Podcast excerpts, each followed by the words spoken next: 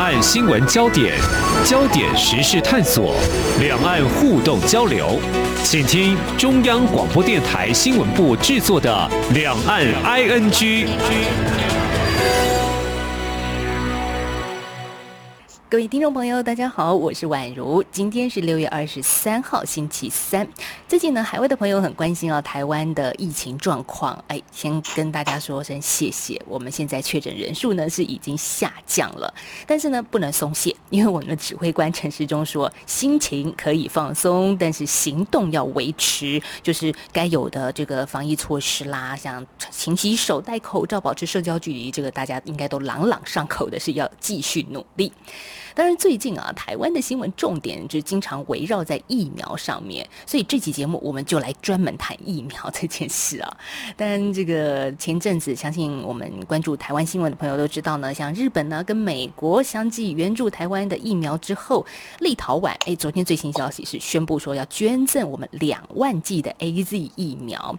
其实这两万剂听起来真的不多。但是你要知道，对人口大概只有两百九十二万、不到三百万的立陶宛来说，这不是小数字。而且立陶宛它自己本身也受到疫情的冲击，所以我们必须说呢，这件事情真的让台湾人从昨天这个话题发酵到现在，真的好多人说好感动。那有人就在网络上问了，说：“哎，那我们现在诶该怎么样去报答立陶宛？因为之前人家不是说嘛，去这个日本旅游啦，去去美国啦，反正就是用一种我们。”可以做一个小老百姓的方式来报答对方，好，所以这一阵子我就看到，从昨天到今天，我就看到有人就说去买立陶宛巧克力哦，好，这也是一个很有意思的面相。那我们今天呢，受访者来跟我们来聊这样子的疫苗话题，相信大家已经听到他的声音了，他就是佛光大学公共事务学系的柳金才助理教授。哎，老师您好。啊，宛如你好，呃，各位听众大家好，我是佛光大学刘金才。好，老师，这个立陶宛，说真的，我没有去过。那昨天呢，我们特别哦，还把这个地图打开来看，因为我们都知道波罗的海三小国是立陶宛这是其中之一嘛，但是它究竟确定的位置在哪？真的，我觉得很多台湾人在从昨天到今天也做了一些知识的一个脑补 哈，就是说，哎，原来离我们这么远的国家，原来在欧洲这样一个小小的。国家也对于疫苗这件事情提供了台湾的协助。那我看到立陶宛的外交部是说，其实他们想送更多，但是只能量力而为。同时也说呢，热爱自由的人都应该互相照顾。哇，我觉得这几句话真的听在我们的耳里，非常非常的感动啊！是的，呃，我觉得热爱自由的人应该彼此互相送暖。彼此让爱心来啊传动哦。那立陶宛，我们过去所讲的这个波罗的海的三小国，嗯，那它过去在苏联的啊共产主义的这一种呃当时候肆虐之下呢，波罗的海三个小国呢啊也变成是共产主义国家。后来三个呃这个波罗的海的小国呢也纷纷走向。啊，民主化哈，那我觉得立陶宛，因为之前我们也有捐赠他们十万个口罩，那么他们用两万的 A Z 的疫苗啊来回报我们。那我觉得从台湾呢，啊，我们这次在整个口罩方面哈，我们给予很多国家啊都来做捐赠。那我觉得这是一个非常善因哈。非常善行的这种呃，我们的外交行销，那对于我们呃国家的形象，对于台湾人的善心善行啊，都有非常好的行数。那我觉得立陶宛可以捐赠给我们啊，远在哈这个波罗的海的小国，呃，他们都愿意这样来帮助我们。呃，我觉得他过去受共产主义啊的影响啊，所以他。能今天基于哈热爱自由而捐赠给彼此有共同价值的台湾了哦，我觉得是啊，我们呢真是德不孤啊啊必有礼。好，老师，可是我们必须继续了解说，像立陶宛这个国家哦，他现在把疫苗捐赠给台湾，其实它也是一个疫苗之外的一种外交动作。但是想当然尔，他必定也会受到中方的压力。那中国他会怎么去面对像这样的事情呢？还有立陶宛，他必须在这个捐赠疫苗决策之前，想必自己也做了一些拿捏吧。呃，我觉得哈，任何国家的这种行为啊，也都会从他的国家利益的角度啊来思考他的外交作为。那么，以立陶宛，它过去承受共产主义的一种毒害，那么现在啊走向啊自由民主，它当然对于呃推动啊自由民主，而且是啊在呃民主化转型国家中的典范啊。那中华民国来讲，那么当然在自由跟人权民主的价值上，呃，立陶宛是站在。呃，自由民主的中华民国这一边的，嗯，那当然从他的国家利益来讲，经贸利益来说啊，或者是安全上，呃，等需要啊，在外交上，他啊，某种他呃，跟中国之间的这种呃合作关系，也是必须他。根据他国家利益的一个选择，那我觉得中国在面对这样的一个问题上，哈，会陷入到一个两难的局面。呃，虽然说台湾不用了中国的呃制的一个疫苗，但台湾选择啊美国啊日本的捐赠疫苗，呃，有美国跟日本都已经捐赠了，那其他的小国呃在捐赠。那么，其实我觉得这个对它的后作用力会比较小一点，而且从人道主义的角度的思考，基于台湾人民的啊生命安全跟健康的权益，我觉得大陆呃官方哈要来批判这样的行为啊，呃是很难有太大的力道的。是，的确，像我们常谈到的口罩或者是疫苗，这都是属于一个人道的考量，因为在疫情之下，这是一件人命关天的事情哦。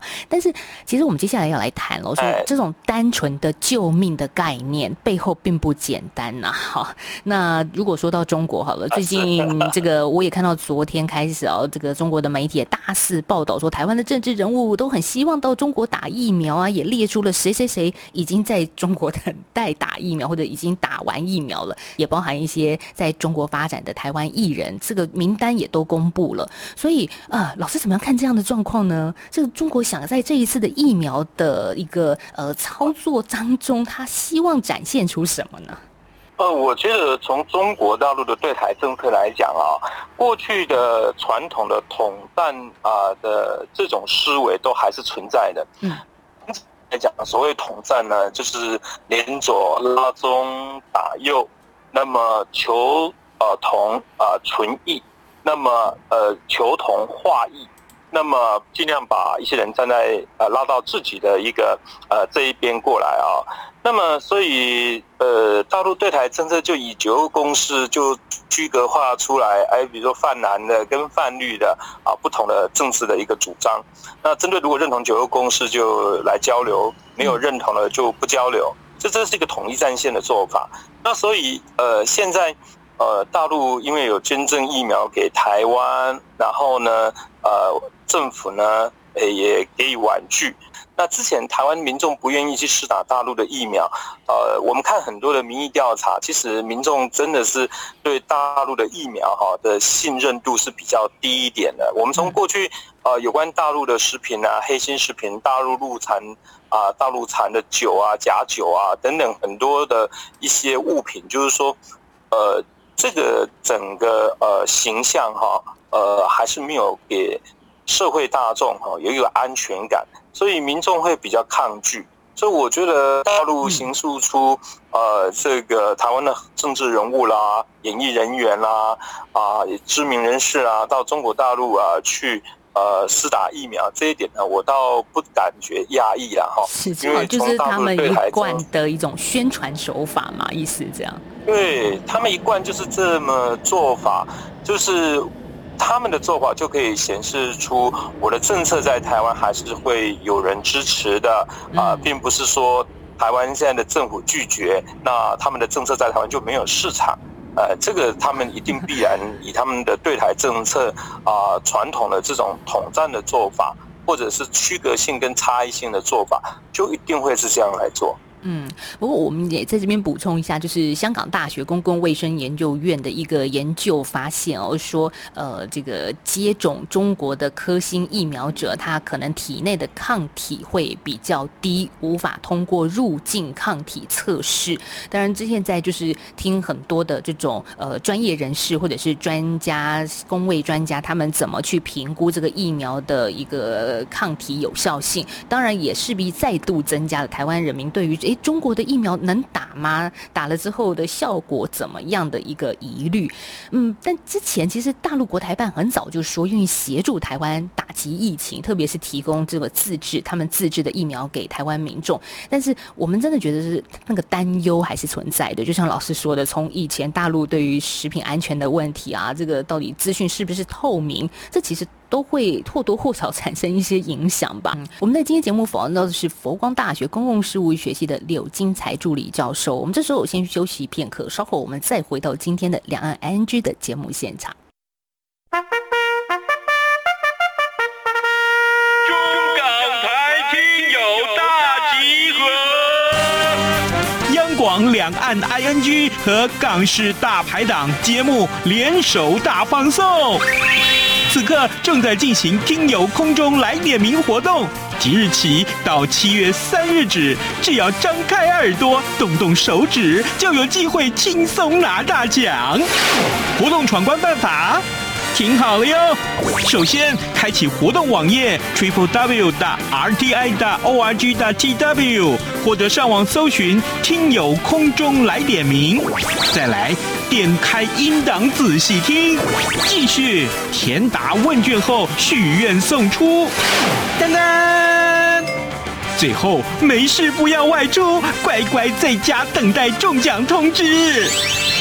这回我们准备了实用的精美奖品给您，包括旗舰品牌耳机、光触媒空气净化器、阿里山冠军咖啡耳挂包、台湾复古 T 恤与台湾设计师独创口罩组，一共二十一个奖项。七月十六号，两岸 ING 节目将抽出奖项得主，并同步在央广脸书及官网公布。活动自即日起到七月三号，每个人的活动参与次数不限，但中奖机会仅限一次。最后的最后，别忘了乖乖在家等待咱们的中奖通知哟！大家好，我是防疫医师严家贤。如果您与 COVID-19 确诊个案曾有密切接触，请留在家中一人一室，戴口罩，勤洗手。勿与他人接触，等候卫生单位通知。如果您不是需居家隔离之密切接触者，请自我健康监测十四天。若出现相关症状，请联系一一九卫生局或一九二二一指示就医或筛检。有政府，请安心。以上广告由行政院与机关署提供。阳光就是阳光，成了我的翅膀。阳光就是阳光，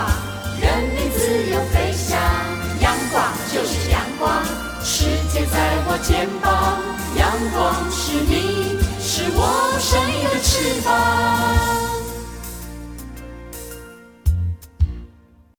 继续回到两岸 NG，我是宛如。在今天的节目，我们访问到的特别来宾是佛光大学公共事务学系的柳金才助理教授。哎，老师，最近。除了谈疫苗，说到这个很多的一些专业的考虑、专业的一些讨论之外，其实你会不会有一种感觉哦，好像呃政治上的口水战也蛮多的。是啊，我觉得呃防疫这个事情啊，我觉得以前啊，呃赖副总统呃清德啊，啊这个曾经有这么说法了哈，他说啊这个。两岸之间其实还有共同的敌人呢，这共同敌人就是像类似这种疫情啊，然后传染疾病啊，啊，所以应该要共同来呃防疫啊。那这个呃疫苗的问题，它固然涉及到啊所谓生命的呃健康的啊这种啊安全权益的问题。那很多人也就是从捐赠疫苗，从人道主义的角度啊。来思考就相对的单纯哦。但是呃，现在可能要完全从人道主义来思考也不容易的。就像我们过去曾经在思考美国啊的外交到底是自己从道德或者是从啊这一种所谓国家利益的角度哈，都有所谓道德面跟利益的角度嘛啊。那今天呃，中国的疫苗外交跟美国的疫苗外交有他们各自国家的战略性的考量嘛。啊，那中国大陆也不断对一些发展中国家做捐赠的疫苗，那美国也提出要对亚洲地区捐赠啊八千万的疫苗嘛。哈，这个无论是中国跟美国，从它的国家利益出发，本身就会考虑到啊疫苗的问题。那又涉及到说，本来这个涉及很单纯的人道主义的人民的生命的关怀，那现在因为美中之间的争呃争夺霸权。那么，呃，美国呢，无论从呃川普到现在的拜登呢，呃，都是呃积极呢拉拢啊这个呃世界其他的国家，或者是说在国际组织，那么试图呢就是要来挽软围堵啊这个中国嘛，哈，那中国当然想要呃这个突破呃突破这种。呃，反围堵的状态。那中国也希望呃，在全球治理啊，去建立它的一个霸权。那所以这个不可避免的啊，曾经就有人说到，中国跟美国之间呢，可能也会啊，不可避免的会陷入到一种叫做修习底德的陷阱。啊，修习底的陷阱，而这种修习底德陷阱呢，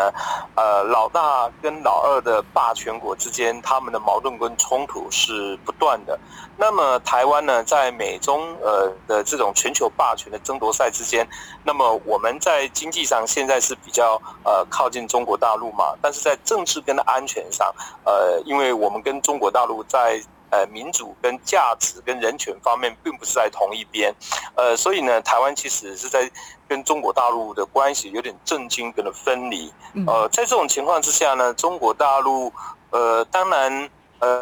台湾在这个疫苗非常短缺的情况之下。呃，说要捐赠给台湾疫苗哦，当然可能会具有对台湾具有拉拢人心的作用嘛，哈，在我们最困顿的时候呢，啊，这个给我们疫苗。可是呢，如果我们真正在思考那个源头，那台湾为什么疫苗会困顿呢？也是因为中国吗？是啊，如果你这样讲，我们这样讲，台湾可以参与世界卫生组织，然后呢，呃，台湾在呃这个透过。呃，要跟德国的这个 B N T 啊，这个要来购置这个疫苗的时候，不会受到一些来自于大陆因素的干扰。对，这个蔡英文总统之前也说啊，我们一度要完成跟德国方面的签约，但是中国的介入，所以到现在都没有办法。然后现在呃，有人说透过上海复兴，对啊，医药集团，然后购置德国的 B N T 疫苗。然后又要求这是什么中国台湾，呃，这个要变成不是一个主权国家的身份，连购买疫苗都有涉及到，呃，这个中华民国是不是一个主权独立的国家？所以这个疫苗之复杂性，呃，就可以看得出，原先是很单纯的关系到人民的生命的健康跟安全，那却演变成，呃，是不是主权独立的国家？啊，然后呢？又涉及到美中之间的呃疫苗外交，呃全球治理霸权的争论啊，所以它让这个疫苗啊单纯的议题就变成是一个比较复杂的呃政治性的问题了。嗯，如果再接下来说，台湾又有蓝绿不同的倾向的政党啊，可能当然在议题上我们是可以做公开的辩论的，可是也。透过中国若有似无，我们也只能这么描述好。这样的操作，其实也是在一种分化台湾内部团结的力量的做法吗？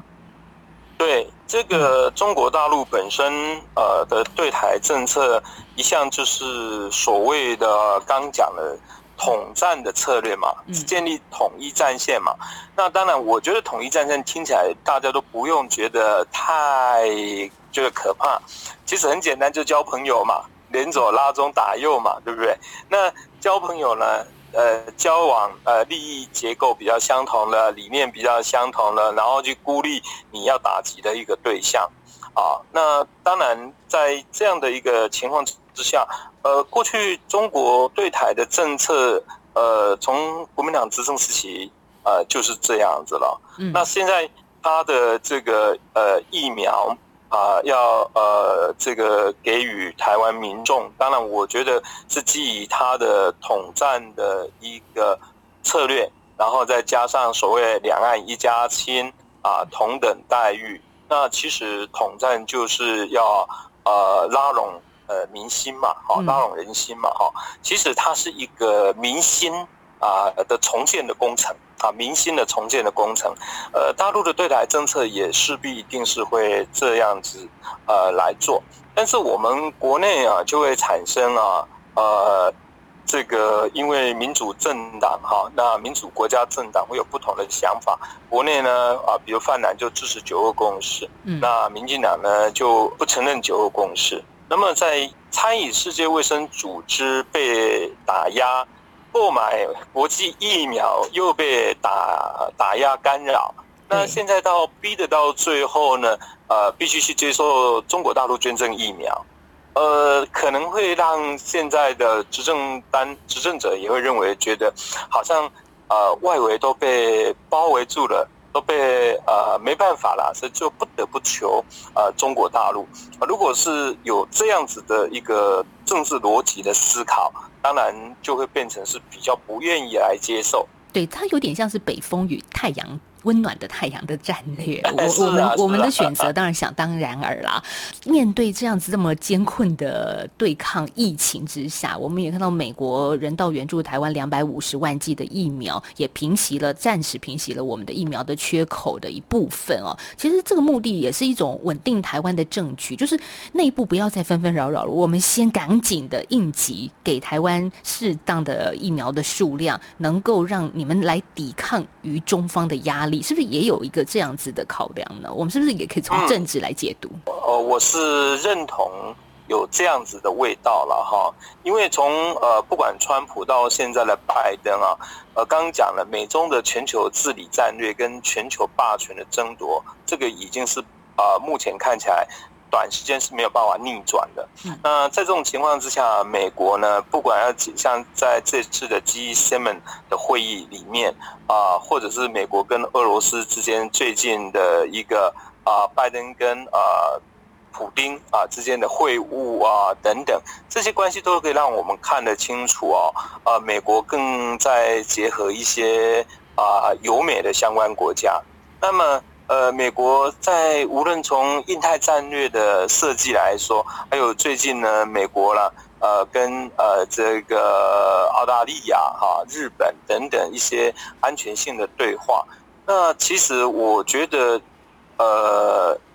台湾本身是在美国印太战略中的成员嘛。嗯那如果让台湾在整个呃最后因为疫苗的问题啊没有办法解决而导向呃中国大陆的话，那可能也会让台湾呢呃更滑向啊这个中国大陆啦。我觉得呃多少有点那么样的一个味道。那当然，美国这一次捐赠疫苗给台湾呢，也提到说，也认可，他们也认可到中国大陆对于台湾购买国际疫苗啊、有一些动作啊，有些啊干扰，美国也看到了，呃，所以呢，既以捍卫呃同样的自由、民主跟人权。那台湾一方面在政治上，还有在价值观、自由、民主、人权啊，是跟美国也是比较相近的。所以我觉得今天台湾民众啊，或者是说台湾的政府去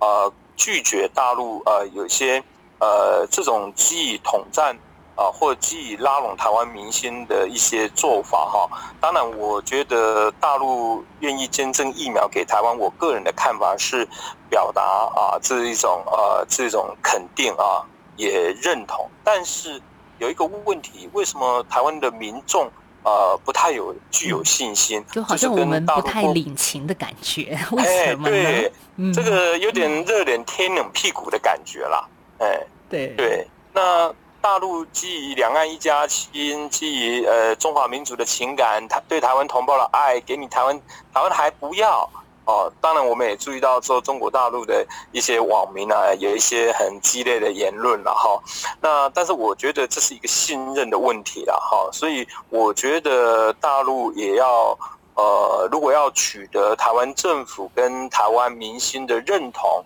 啊认可，其实多一些真的人道主义的考量，少一点政治方面啊的作用的因素。啊，这样子反而啊，大家啊，这个比较啊，会卸除哈这一种防卫的一种啊心态。嗯，所以我们这样总归来看，美国捐赠台湾的疫苗，当然有公共卫生的人道概念，也有地缘政治的考量的意义的存在。那至于中国方面，嗯，其实我们也常常听到一四个字叫做“以疫促统”哦，这“疫”就是疫苗的“疫”啊，就是你总觉得说好。他的这些作为，全面全部阻断了我们所有的购买疫苗的一个路径，然后再说呢，要帮助我们，这个这这个感觉像是个行善者，可是又觉得其实他是一个伪善啊。现在这样子的一个做法，就是呃，用中国的媒体大肆宣传，有很多这个台湾的知名人士要去打疫苗，好像也没有办法很成功的说服台湾人民对于中国疫苗的信赖啊。嗯，大陆在讲以疫促统哦，以疫魔毒哦，其实哦太具有攻击论的目的哈，不见得对他的对台政策是好处了。嗯，以疫谋呃以疫促统啊，那我觉得两岸的民心，如果台湾民众对于大陆政府跟大陆人民的观感都很好，两岸的统合就会水到渠成了。嗯，但是太多的政治动机。其实反而会引发哈防卫心，不见得是好事啦。这个我觉得两岸的交往交流，如果说用男女朋友来做对比，没有一个男生说啊这个这。大家都只是还在纯粹交往，然后就是以这个啊婚为最终目的。我看很多